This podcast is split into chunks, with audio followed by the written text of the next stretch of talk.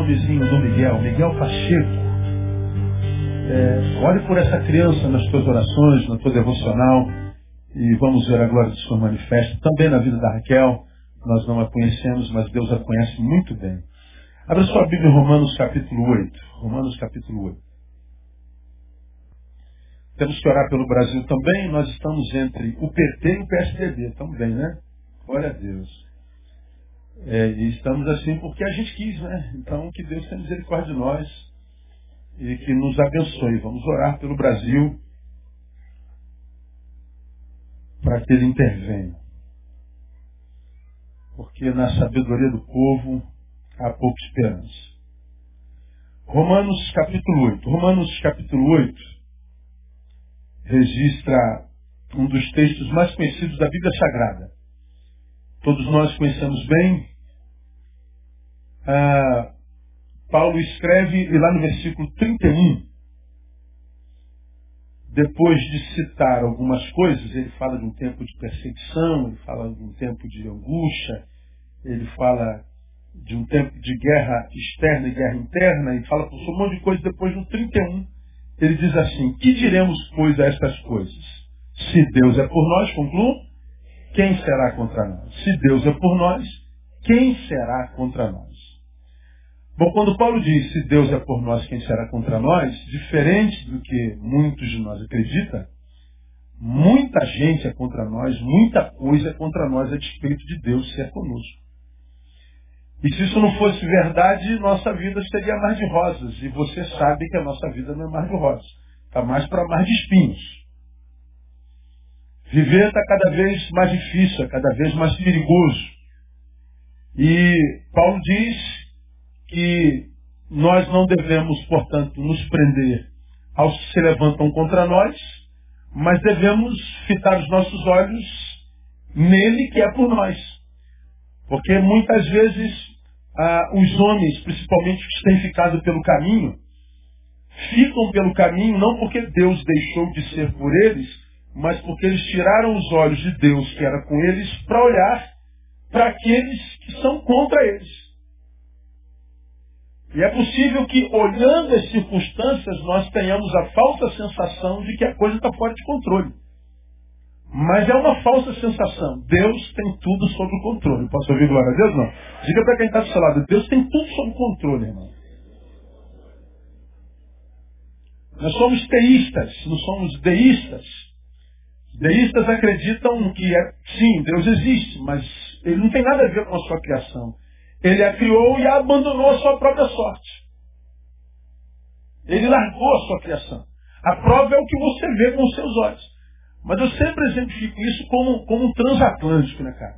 Você pega o transatlântico aqui, na, na, na doca do Rio de Janeiro, e vai fazer um passeio nas ilhas gregas. Olha aí, que benção. É, deve ser benção, né? A gente conhece a ilha de Paquetá, né? A gente. Quem é do tempo da ilha de Paquetá aqui? Caraca, eu viajei. Fui lá em 1900 e vovó mocinha agora, mano pegando a barca ali, indo para Paquetá, passear de, de charre, cara, lançamento de viagem. Vamos voltar para a Ilha Grega, já é melhor, né? Então tu pega, tu pega um transatlântico aqui nas docas e vai para Ilhas Gregas. Dentro desse transatlântico, seus passageiros fazem o que quiserem. Casam, se dão em casamento, se prostituem, cheiram, matam, fumam, roubam, destroem, bagunçam dentro daquele barco, vale tudo, vale o que vier, vale o que puder, vale até dançar homem com homem e mulher com mulher, vale tudo. E dentro do transatlântico vira uma balbúrdia, a gente diz assim, meu Deus, perdemos o controle. Não, gente. Esse transatlântico saiu de um destino e está indo para outro. O que se faz dentro dele é problema de quem dentro dele está. Mas há alguém maior que está controlando aquele negócio. O planeta é um transatlântico, nós estamos dentro dele, mas Deus o criou e tem um destino para ele. O que nós fazemos aqui dentro é problema nosso. Não quer dizer que está fora de controle. Há um, um, ser muito maior do que essa bolinha azul dentro da qual a gente existe, que tem tudo na mão, tudo. Então, quando a gente olha para as circunstâncias, nós temos a sensação de que a coisa perdeu o controle. Não, Deus sabe o que está fazendo. Ele é por nós. E aí Paulo continua dizendo, aquele que nem mesmo seu próprio filho poupou, antes o entregou por todos nós, como não nos dará também com ele todas as coisas? Por que, que Deus usa Paulo para falar assim? Como é que você pode imaginar que vai faltar alguma coisa em sua vida? Se ele nos deu o principal, a maior das maiores coisas, que é seu filho, você acha que ele não vai dar as pequenas coisas? Você acha que ele vai abandonar você no meio do caminho? Ele não poupou o filho por mim por você. Ele continua dizendo, quem tentará acusação contra os escolhidos de Deus? É Deus quem os justifica.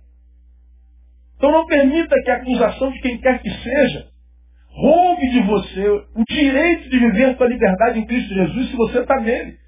Porque ele já riscou o escrito de dívida que havia contra você. Você está livre para viver sua liberdade no nome de Jesus. É o que Paulo está dizendo. Quem nos condenará? Cristo Jesus é quem morreu antes, quem ressurgiu dentre os mortos, o qual está à direita de Deus e intercede por nós. Ele está dizendo não existe mais condenação para quem está em Cristo Jesus. Estamos livres. Aí no versículo 35, ele faz uma outra indagação. Quem nos separará do amor de Cristo? A tribulação, a angústia, a perseguição, a fome, nudez, perigo, espada? Como está escrito, por amor de ti, somos entregues à morte o dia todo. Fomos considerados como ovelhas para o matador. Mas em todas estas coisas, somos mais que vencedores por aquele que nos amou. Porque estou certo, olha Paulo, de que nem a morte, nem a vida, nem anjos, nem principados, nem coisas presentes, nem futuras, nem tempestade, nem altura, nem profundidade, nem qualquer outra criatura nos poderá separar do amor de Deus que está onde? Em Cristo Jesus, nosso Senhor. Paulo estava preso. Separado do amor dos irmãos. Se tivesse família, da família, separado, privado da liberdade, separado, privado dos seus direitos. Mas ele está dizendo, ainda que me separem de alguns amores terrenos, de algumas coisas na terra, nada me poderá separar do amor de Deus que está em Cristo Jesus, nosso Senhor. Paulo está dizendo, podem me tirar tudo, minha vida não está firmada em nada disso. Minha vida está firmada no amor de Deus revelado em Cristo Jesus. Ninguém pode tocar na minha vida uma vez que ela está firmada, fundada, edificada no amor de Deus revelado em Cristo Jesus. Paulo está dizendo que a vida só é vida de fato, de verdade, quando ela entende que só pode existir, subsistir, permanecer no amor de Deus. Aí ele diz: quem nos separará do amor de Deus que está em Cristo Jesus? Aí, Paulo diz que em todas estas coisas nós somos mais do que vencedores por aquele que nos amou. Eu queria falar com vocês sobre vencedores. Vencedores. Eu vou citar três casos aqui e vocês vão responder o que eu vou perguntar. Vamos lá. Um rapaz pobre, negro, de uma comunidade, de mãe diarista, pai morto, traficante, irmãos perdidos. Esse menininho pobre, sem referência histórica, e a partir da história quase sem possibilidade de futuro, vive um presente cheio de privações, mas ele tem sonho. E o sonho dele? O sonho dele é ser oficial militar. Tu pergunta ao neguinho, de qual força? Qualquer uma. Meu sonho é ser oficial. E ele cresce com o sonho na cabeça. Estuda em escola pública. Faz prova para o vestibular e passa para a academia da Polícia Militar entra para a academia da Polícia Militar, se forma, Segundo tenente. Moleque lá de trás, sem ninguém na família para ajudar, sem condição financeira, sem, sem perspectiva nenhuma. Ele só tinha um sonho, se agarrou no sonho de ser oficial. E ele então se forma. É um oficial da PM. Segundo tenente da PM. Pergunto, esse menino é um vencedor? Sim ou não? Sim. Se a história termina aqui. Vamos continuar a história? Esse menino se deslumbra com as duas estrelinhas no ombro. Ou com uma estrelinha no ombro. Ele então vai para as ruas. Ele comanda a Patã. E ele recruta, ainda que oficial, percebe que os policiais mais antigos têm conchavos em comunidades e quase todo dia, numa comunidade diferença, diferente, vai lá e pega uma propina. E ele percebe que a propina de um dia é mais do que o salário do mês dele todo. Ele olha para suas dívidas e para as facilidades da propina ele pega a primeira propina. Ele gosta do dinheiro fácil. Ele continua recebendo sua propina, ele é promovido, agora é primeiro, tem duas estrelas.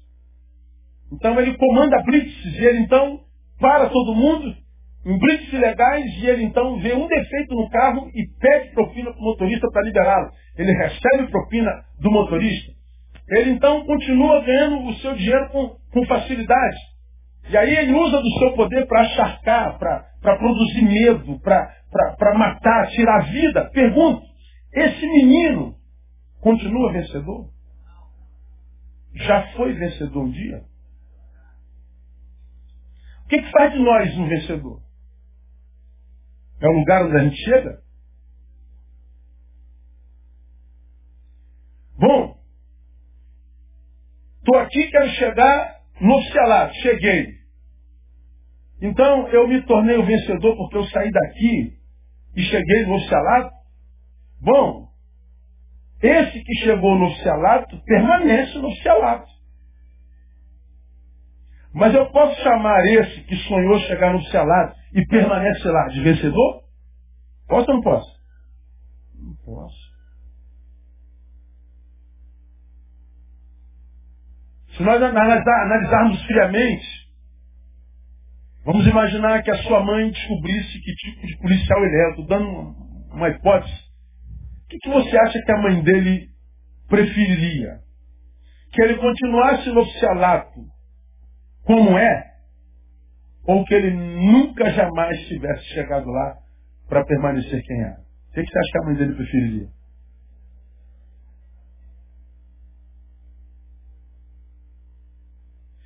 Então, felicidade tem a ver com o que a gente consegue na vida, com o que a gente constrói na vida. Cheguei lá, sou campeão porque cheguei lá.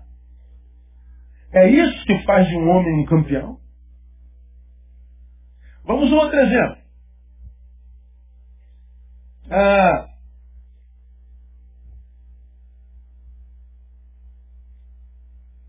um outro jovem que vem quase que numa, numa história parecida com esse outro.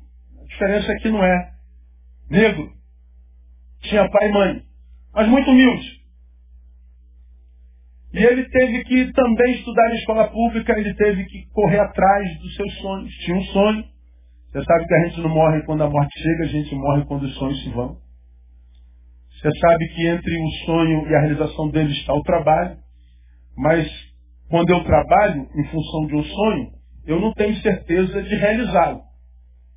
Bom, mas mesmo que eu não consiga realizar o sonho, uma coisa o sonho fez por mim, me tirou do lugar onde eu estava. Se eu não tenho sonho, a inércia me toma, eu morro antes da morte chegar. Você já aprendeu isso, não preciso me aprofundar nisso de novo. O moleque tinha um sonho, então ele tinha uma razão para acordar. E o sonho dele era o quê? Ser empresário. Você é empresário, você é empresário, ele tinha tino para venda. O que ele pegava, ele vendia, e vendia bem. Esse menino monta uma empresa ele monta uma pizzaria. Ele começa a vender pizza por telefone. Dá certo, ele bomba. Ele abre uma primeira pizzaria em Braz de Pina. Bomba. ele abre outra na barra. Bomba! Ele abre outra na barra. Bombou! E esse rapaz tem hoje mais de 30 pizzarias espalhadas pelo Brasil. Olhando a história até aqui, ah, podemos chamar esse menino de campeão? Sim ou não? Podemos. Ele está rico. Ele pode ser chamado de vencedor. Mas vamos imaginar que você descubra que esse empresário ficou ganancioso e que ele, embora tenha muitos empregados, ele não deposita o fundo de garantia dos seus empregados. Diz que deposita, mas não deposita. Vamos imaginar que você descubra que esse empresário não paga os seus impostos. Que o material com, a qual ele faz a, com o qual ele faz a pizza dele é tudo material batizado. Se você visitar a cozinha do restaurante dele, você nunca mais come pizza na sua vida. Se você descobrir que a sua cozinha já foi é, é, é, é lacrada pela, pela, pela vigilância sanitária várias vezes, você imagina que esse jovem rico abandonou a mãe, abandonou os pais, a própria miséria, e que o pai, por falta de recursos, morreu de uma enfermidade. Você continua achando esse empresário um empresário vencedor? Bom, o sonho do moleque era ser empresário, ele o é. Só que agora você descobre a qualidade de empresário que ele se tornou. Não é mais campeão. Então, vencedor é detectado pelo lugar onde ele se chega? Não. Não é detectado onde chega. Se assim é, eu posso afirmar que há muita gente para as quais a gente olha, que está lá onde a gente, quem sabe, sonha chegar, que é um derrotado, e a gente, aqui embaixo, que tem um sonho, chegando chega lá, sonhando chegar lá, que nem sabe se vai chegar, que é campeão. Como também posso afirmar que a gente que está no mesmo lugar daquele derrotado, e que a despeito de estar no mesmo lugar é campeão. É vencedor. E a gente que está aqui embaixo, onde está aquele que só tem um sonho, que já é um derrotado. Então, ser vencedor não, não tem a ver com geografia, pastor, não. Tem a ver com o quê, irmãos? Quem se arrisca me ajudando? Tem a ver com o quê? Com honra? Sim. Com o quê? Falar aqui. Postura. Eu não me torno um campeão quando o meu sonho se realiza. Mas o que, que eu vou fazer ou com o que eu vou me tornar quando o meu sonho se realizar? Você já aprendeu que fracassado não é quem tentou e fracassou. Fracassado é quem com medo do fracasso não tentou. Você nunca chame um sujeito que foi lá fazer o vestibular para ser médico 12 vezes e ficou reprovado. Cara, deixa de ser fracassado, você não está vendo que você não tem médico, cara. Você já tentou o vestibular 12 vezes, pelo amor de Deus, você não vai desistir, não? Não, ano que vem eu faço a décima terceira vez. Esse cara é fracassado? Não. Ele não pega o seu fracasso passado e transforma numa projeção para o futuro. Eu, isso está no passado. Eu vou tentar mais uma vez. Fracassei 12 vezes. Vou tentar a terceira. Na terceira eu consigo. Esse cara é persistente. Esse cara é um campeão. Quem é um fracassado? É aquele que quer ser médico. Mas olha para o vestibular, caramba, isso é muito difícil, não dá para mim não, nem vou tentar. Esse é fracassado. Não ficou reprovado nenhuma vez. Não é porque é inteligente, porque teve medo de fazer a prova. Então veja, o campeão não é aquele que chegou aonde sonhou, e nem o fracassado é aquele que não chegou onde sonhou. Vencedor ou derrotado tem a ver com posturas. E posturas têm a ver com o que habita nosso ser. Então a gente pode olhar um monte de gente rica, um monte de gente bem-sucedida, derrotada. A gente pode ver um monte de gente que ainda está tentando nem sabe se vai chegar lá e que já é campeão. Aqui me ouvindo nessa noite pode ter um monte de vencedor E na minha presença pode ter um monte de derrotado. O que, que você é na vida, irmão? Bom, Paulo diz no versículo 37, mas em todas estas coisas somos mais do que vencedores por aquele que nos amou. Então, segundo o texto que nós lemos, eu estou tomando exemplos existenciais, funcionais, sociais, para a gente entender o que Paulo queria ter passar para nós. Que vencedor, segundo Paulo, segundo o Cristo de Paulo, são aqueles que não se prostram diante os inimigos que querem separá-lo do amor de Deus. Quem nos poderá separar do amor de Deus? Vamos imaginar que o neguinho que queria ser oficial se torna oficial. Vamos imaginar que ele era crente. E ele então, quando tinha um sonho e não tinha dinheiro, falava muito com Deus, orava ao Senhor e pedia a sua bênção. Agora se tornou quase um Deus diante dos mortais como nós. Um oficial. Lá em cima, ele se corrompe.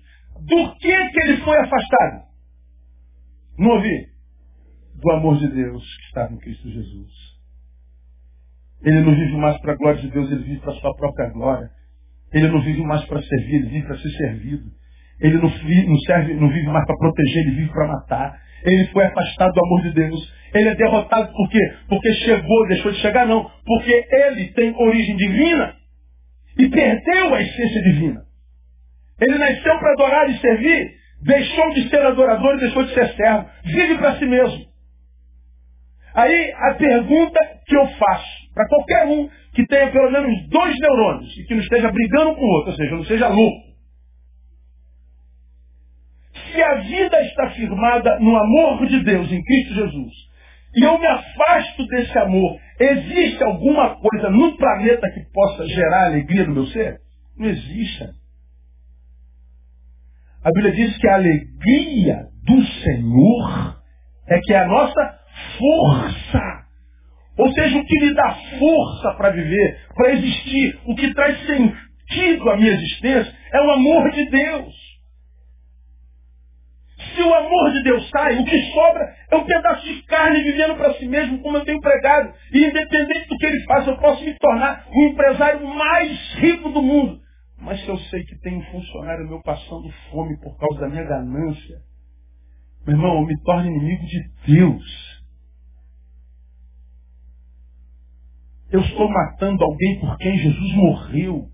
Se eu me torno oficial, que mato alguém, que, que, que, que abuso do poder que me foi dado pela autoridade do próprio Deus, eu me torno inimigo de Deus. Mas cedo ou mais tarde, a morte que já me pegou antes da morte chegar, porque eu morri para Deus, eu morri espiritualmente, me alcança. E a gente vê o que a gente vê hoje. Nunca, em tempo algum, se morreu tão cedo como nessa geração.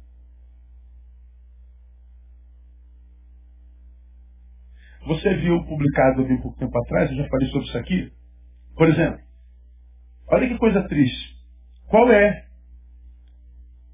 a causa-morte primeira entre jovens entre 12 e 15 anos hoje? Você sabe?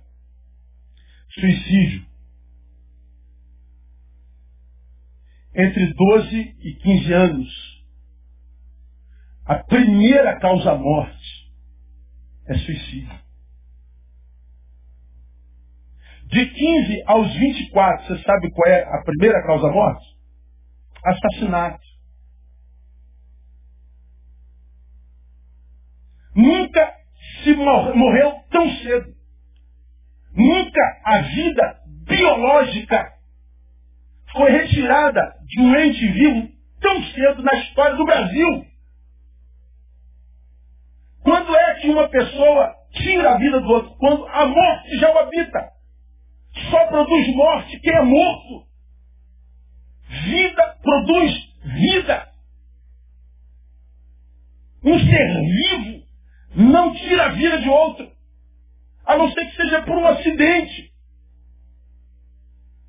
Só produz morte defuntos. Quando eu olho tanta morte, saber que no Brasil hoje acontecem 50 mil assassinatos por ano. 50 mil. Eu fico me perguntando, Deus, no que nós nos transformamos? Bom, a resposta certamente seria uma sociedade de zumbis. Uma sociedade de fracassados, de derrotados. Uma sociedade formada, porque nunca tivemos tanta gente formada no terceiro grau como agora. Uma sociedade bonita, uma sociedade malhada, uma sociedade que como nunca antes chegou lá, mas a despeito de ser malhada, bonita, saudável e chegou lá, é uma sociedade de gente derrotada. Perderam a essência. Porque vencedor na perspectiva do reino de Deus é aquele que não se prostra diante de inimigo nenhum, que querem separar esse homem criado por Deus do seu amor. É estar longe do amor de Deus. Esse é o derrotado. Ah, eu estava num debate há pouco tempo atrás, e eu acho que eu já falei sobre isso aqui, ou não, não me lembro. Me perguntaram naquela mesa onde eu estava, pastor qual é o seu maior medo? Nós estamos falando sobre sociedade. Eu imagino que quando eles me perguntaram qual é o meu maior medo, eles estavam me perguntando em função do mal que poderiam fazer a mim. Então eu fui para uma outra banda da, da, da resposta. Falei, meu maior medo é que isso que acontece nessa cidade me transforme num ser que Deus não sonhou.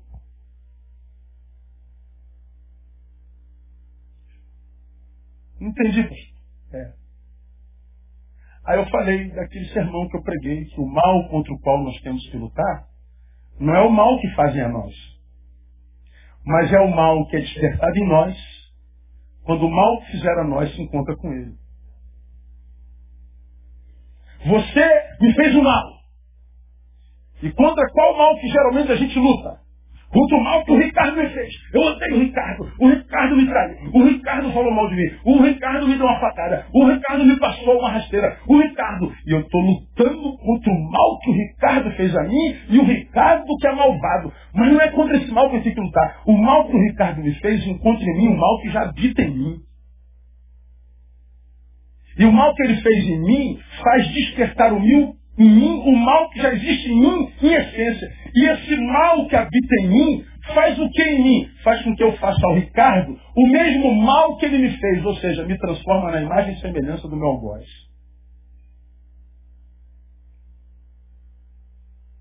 O que, que a sociedade corrompida, longe do amor de Deus, difuntesca, produtora de morte, pode fazer com a gente? Me transformar nela. O comportamento dos outros me transforma neles. O comportamento dos outros, a produção que a sociedade vive hoje, pode, entrando em mim, me transformar na imagem e semelhança deles, ou seja, me afasta do amor de Deus. Deixe de ser aquele que eu sou no coração do Pai para ser o que todo mundo é, longe dele. É disso que eu tenho medo. Eu tenho medo do meu tempo roubar o Neil que habita em mim. O Neil que agrada ao coração de Deus. O meu medo é que essa sociedade longe do amor de Deus, que chegou lá, mas se corrompeu, uma geração derrotada, com o seu comportamento, com a sua produção, me roube o direito de permanecer junto do amor do Pai. É disso que eu tenho medo. De ver brotar em mim um ser que eu não conheço. Que nada tem a ver com Deus que nada tem a ver com a sua adoração, que nada tem a ver com o serviço ao próximo. Me transformar em mais um no meio dessa geração que a gente abomina, eu e você. Essa palavra, ela mexeu comigo bastante nesses dias, porque a gente facilmente pode ser desconstruído. Como eu tenho ministrado os irmãos, vocês se lembram que quando eu falei sobre isso também, citei Elias, né? Elias é, venceu os profetas de Baal, venceu os profetas de Azera, venceu 850 profetas, matou todos eles. Isso foi em praça pública fogo desce do céu pela oração do maior dos profetas. E Israel inteiro clama em uma voz: Só o Senhor é Deus, só o Senhor é Deus, só o Senhor é Deus, só o Senhor é Deus. E Elias exaltado.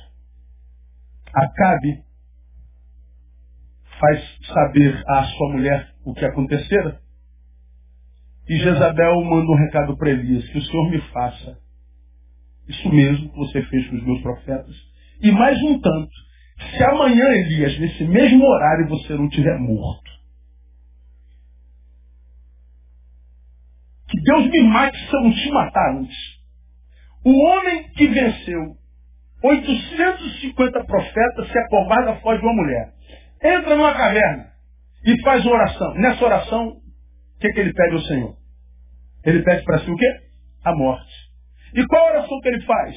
Porque eu tenho sido zeloso dos teus pais. Porque teus profetas deixaram teu pai. Somente eu.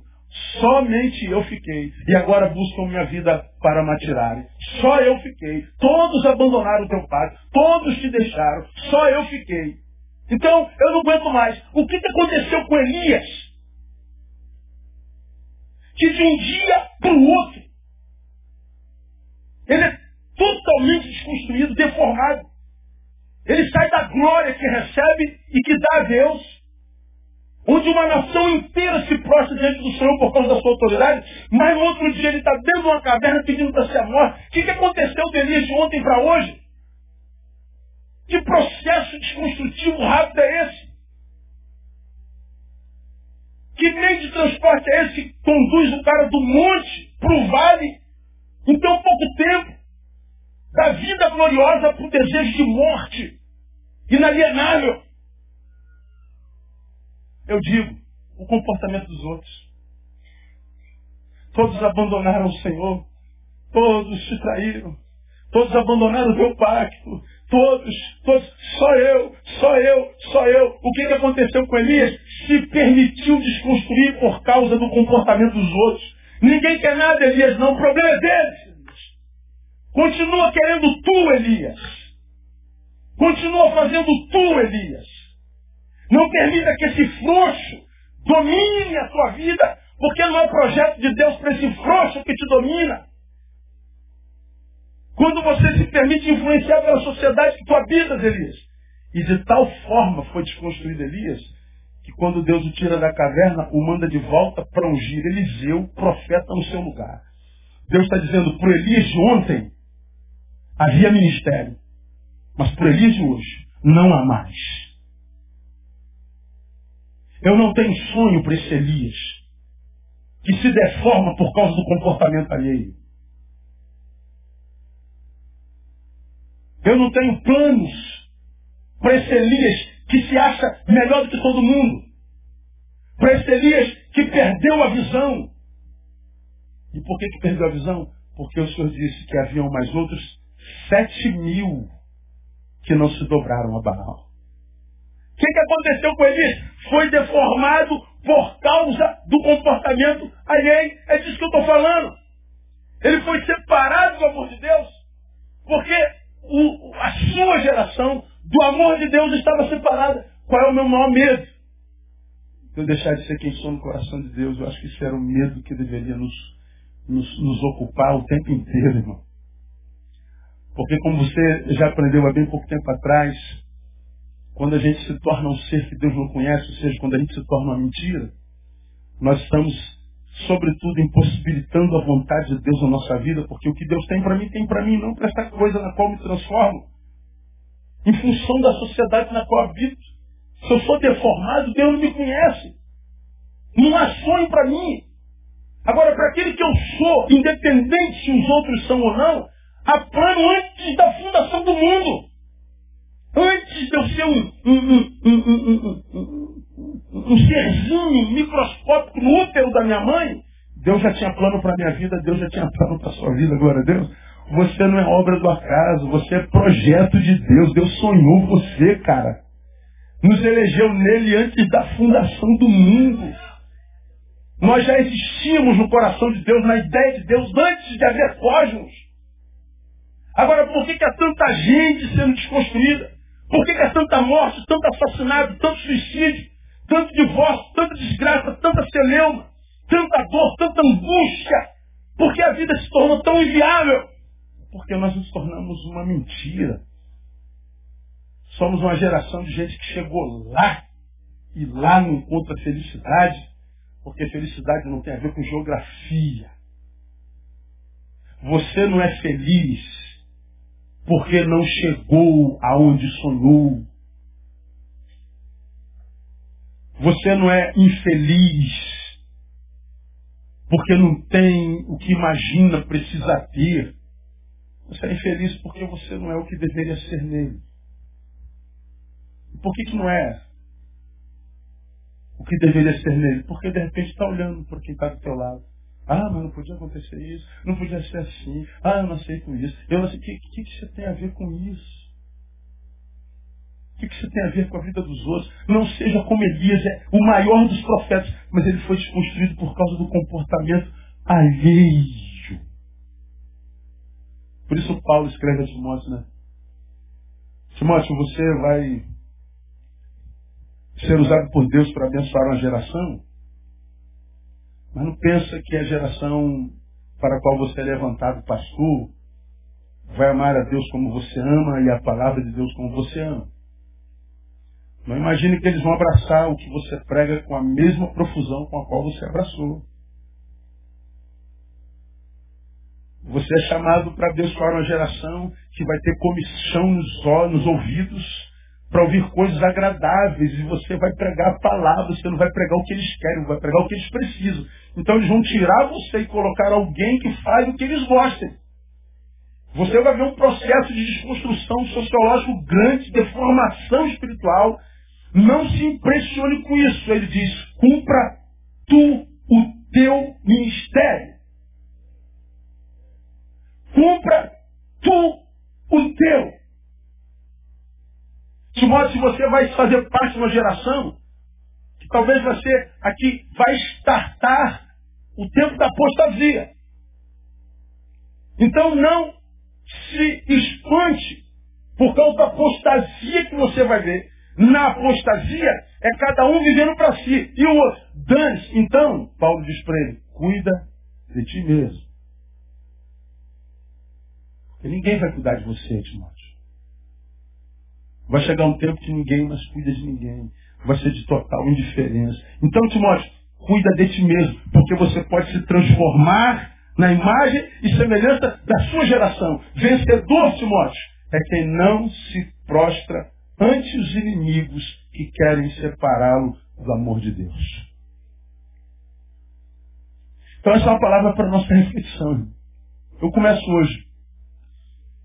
Ah, até a última, última quarta-feira de, de julho, essa palavra sobre ser vencedor ou não.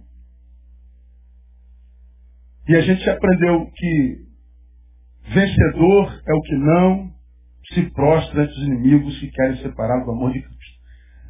Agora, para a gente terminar, só para antecipar você o que eu vou ministrar nessas próximas quartas-feiras para quem tem ouvido. Nós estamos em Romanos capítulo 8, não estamos? Em Romanos capítulo 8, nós lemos aí o versículo 37,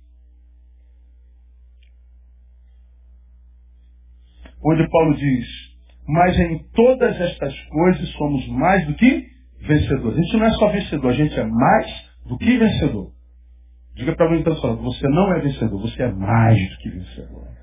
Oh meu Deus do céu, aleluia. Diga assim, eu não sou um campeão. Eu sou mais do que um campeão. Aleluia. Pelo menos em potencial. O campeão está dentro de você. O que você vai fazer com ele depende de cada um de nós, né? Se você quiser deixá-lo lá mortinho e se transformar nisso que está aí, isso é um direito seu, não é? Mas se há um campeão dentro de você, há isso há. Aí, ele diz no versículo 35 o seguinte: quem nos separará do amor de Cristo? Aí ele faz a pergunta, mas ao mesmo tempo ele diz: Vou mostrar para vocês algumas coisas que serão coisas em qualquer um de nós. E que a despeito de serem nós, se nós não permitirmos, não poderão nos separar do amor de Deus que está em Jesus. Que coisas são essas? Versículo 35. Tribulação. Ele está dizendo, todos vocês vão passar por tribulação. Mas ao mesmo tempo ele está dizendo, se vocês não permitirem, não haverá tribulação que afasta vocês do amor de Deus que está em Cristo Jesus. Agora me responda você, você já ouviu essa frase? Irmão, você está sumido. Pô, pastor, passando por esse problema aí. Estou passando por umas tribulações. Você já ouviu essa frase alguma vez? Ah, você se afastou porque está passando por tribulação? É, um problema.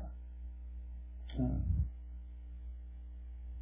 Aí eu pergunto, se Paulo diz que a tribulação não pode separar a gente do amor de Deus que está em Cristo Jesus. E o sujeito está afastado do amor de Deus por causa das tribulações. A pergunta é, foi a tribulação que o afastou do amor de Deus que estava em Cristo Jesus? Não. A sua postura. É sempre postura foi a forma como ele se relacionou com a tribulação.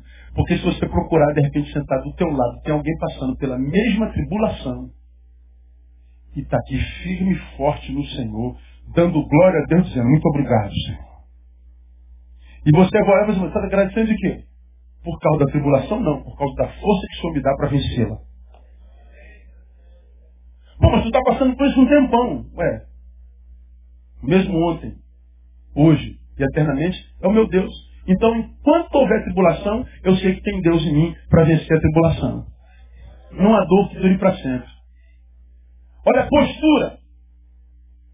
Vamos falar sobre tribulação. Quarta-feira. Paulo diz mais. A angústia. Tribulação é uma coisa, angústia é outra. Tribulação de fora para dentro, angústia de dentro para fora. Paulo está dizendo, é possível que dentro do teu peito, sentimentos que gerem angústias se estabeleçam. Mas se você não permitir, ah, ela não fica aí para sempre não. Ela vai passar de passagem. Teu coração permanece limpo, porque a Bíblia diz que bem-aventurados são os limpos de coração. Então ela passa pelo coração, mas não fica no coração. Os bem-aventurados, os felizes, dentre outras características de Jesus, é coração limpo. Então, pelo coração passa tudo: angústia, dor, ódio, desejo, tara, desejo de morte, de vingança, mas passa. Não fica lá como? Paulo está dizendo, perseguição? Ih, perseguição nem se fala, irmão. Só olhar para o teu trabalho, só o trabalho. Se tu olhar para o trabalho, o cara não gosta de você. Eu só estou dando uma, eu vou falar de outros. Aí você fala assim, o que, que eu fiz para esse desgraçado me perseguir desse jeito? Tu não fez nada. Tu existe. É só isso. Se você não existisse, ele estava feliz. Ele não sofre com a dor dele, ele sofre com a tua felicidade. Acontece isso ou não acontece? Mas direto. Perseguição de, de, de, Eu vou falar de várias. Que a gente nem sabe que é perseguição. Perseguição que não existe mas que a nossa cabeça fica como radar, procurando medos que habitam dentro de nós, que geram o tal do transtorno do pânico. Ora, vou falar sobre o pânico futuramente, vou dar uma palhinha. O, o pânico começa com medo. O medo que habita dentro de nós enquanto tensão, pulsão. Eu estou com medo, estou com sensação de medo. Tua cabeça registra o medo, está registrado, porque o corpo vive as consequências do medo. Aí, a tua cabeça como radar começa a rodar procurando foco nesse medo. Tem um bandido ali. Não, não tem bandido. Então não é bandido. Ah, ah, teve um assalto aqui ontem. Não, não teve assalto ontem. Não teve ontem, mas teve ontem. É assim mesmo. Todo dia tem assalto. Há medo de ficar doente. Pô, mas eu fiz exame ontem, está tudo em ordem. Medo de, de, de, fofoca. Mas esse é alvo de fofoca desde que você nasceu. Não, então não pode ser fofoca. Meu Deus, cadê o medo? Não, não tem razão para ter medo. Mas ele está lá. Esse medo que vai habitando a gente sem razão, ele não encontra o foco. Então a tua mente é como é como o teu celular, que quando você aperta o botãozinho do Wi-Fi, ele fica buscando.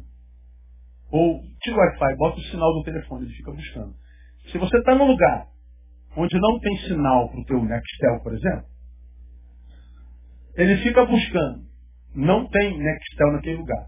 Mas o telefone está buscando, tá? O que, que acontece com a tua bateria? Hã? Ela vai embora rapidinho. Como a bateria já acabou? Não estou nem usando. É, mas ela está buscando. O que, que o medo gera dentro da gente? Ela fica buscando foco do medo. Não tem foco do medo. Ela é uma pulsão. Ela é um transtorno. Vai se transformar em pânico. Você está aqui muito bem. Mas tua mente está fora do teu controle. Daqui a pouco ela começa. Daqui a pouco dá um desespero. Você tem vontade de sair correndo daqui. Meu Deus. E, e já. E corre por Rivotril. Pânico, pânico. Quem tem sabe o que eu estou falando. Porque o Rivotril desliga o celular, então a bateria não acaba. Aí tem nego tomando Rivotril igual tomando Nosaldina. Catuca alguém e fala assim, vigia, irmão. Deixa, deixa Deus te usar, vigia, irmão. Não é brincadeira não. São as perseguições internas. Vamos falar sobre isso. O que mais? Ou a fome. Fome? Não, essa aí não me pega. Você está pensando fome do pão. Mas é a fome de afeto. E a fome de aceitação. E a fome que é desejo de ser útil e não consegue. E a fome de amor próprio. E a fome de, a fome de, e um monte de fome. Nós temos tantas fomes não percebidas, que não supridas geram em nós áreas nanicas, áreas com deformidade. Nós temos nanismo existencial. Nós temos deficiências existenciais por falta de alimento. E quando a gente não tem alimento necessário, um monte de doenças vão pulando, pululando em nós, a gente nem sabe a origem dela. Aí você vai no médico, o médico passa tudo que é exame que existe no planeta. Aí você quer saber qual é o problema. Você chega lá, o que, que o exame diz? Não tem nada, esse médico não presta, esse médico não vale nada. É porque não tem nada. A fome não é biológica. Paulo diz mais lá, nudez? Não, andar nu não ando, pastor. Mas será que Paulo está falando só na nudez de roupa? Vamos ver que não. Perigo, espada. Por amor de ti somos entregues à morte. Algumas versões está escrito aí, todo dia, né? Mas o correto é o dia todo. Eu não sou entregue à morte todo dia. Ou seja, hoje eu fui entregue à morte uma hora da tarde. Amanhã eu fui entregue, ontem eu fui entregue à morte ao meio-dia, ontem às nove horas da noite. Uma horinha do dia não. Você é entregue à morte o dia todo. Todo dia você é um candidato à morte. Paulo fala de um monte de mortes, mas eu cito uma. Aquela que eu falo muitas vezes quando a gente vai fazer essa oração da solidariedade, e eu digo, na agenda do diabo, esse dia era o dia no qual ele te mataria ou te roubaria, ou te destruiria. Na agenda dele, para o Neil, do dia 8 de, de, de outubro de 2014, Neil morre. Bom, se eu cheguei ao final do dia 8, Satanás fracassou mais uma vez. O anjo do Senhor habitou ao nosso lado e nos guardou do diabo que anda ao nosso derredor, querendo nos tragar. Ele vai de fracasso em fracasso e a gente vai de vitória em vitória. Nós somos entregues à morte todo dia. Nós somos livres por livramentos que a gente nem sabe que, que, que sofreu ou que viveu. A gente nem percebeu que a gente foi livre da morte. E, e de toda a distância, espiritual, existencial, conjugal, psíquica. Um monte de morte. Fomos considerados como ovelhas no matadouro. Aí ele volta para o 37, mas em todas essas. Quantas coisas, irmão? Eu não venço aqui e perco ali. Ele está dizendo, no final, a gente supera todas as coisas. Todo dia. Somos entregues à morte todo dia. Eu tenho quase 49. Então, há 49 anos, 365 vezes 49. Todo dia que eu sou entregue à morte, o diabo tem fracassado. Então, cara, se eu não tenho nada hoje para celebrar, eu pego esses anos todinhos e digo assim, veja quanto tempo eu estou andando em vitória. Veja por quantos dias Satanás tem fracassado. Quer saber, Satanás? Para com esse negócio, você vai me vencer, rapaz. Você está tentando, desde que eu nasci, eu estou com quase 50, eu vou ser batizado pela esperança de novo. E vou seguir em frente para o meu destino, porque os projetos de Deus continuam de pé se eu voltar a ser quem sou nele. Porque o vencedor é quem não se permite prostrar diante dos inimigos que querem nos separar do amor de Cristo. Do amor de Deus para Cristo Jesus. Então, meu irmão, está em luta, está em tribulação, está em angústia, está em fome, está em perseguição. Cara, isso é a vida. E é por causa disso que ele diz que o amor de Deus em Cristo Jesus nos livra de tudo isso. Quando você se afasta do amor de Deus, se transforma nisso. Tá aí. O que, que é isso aí para Deus?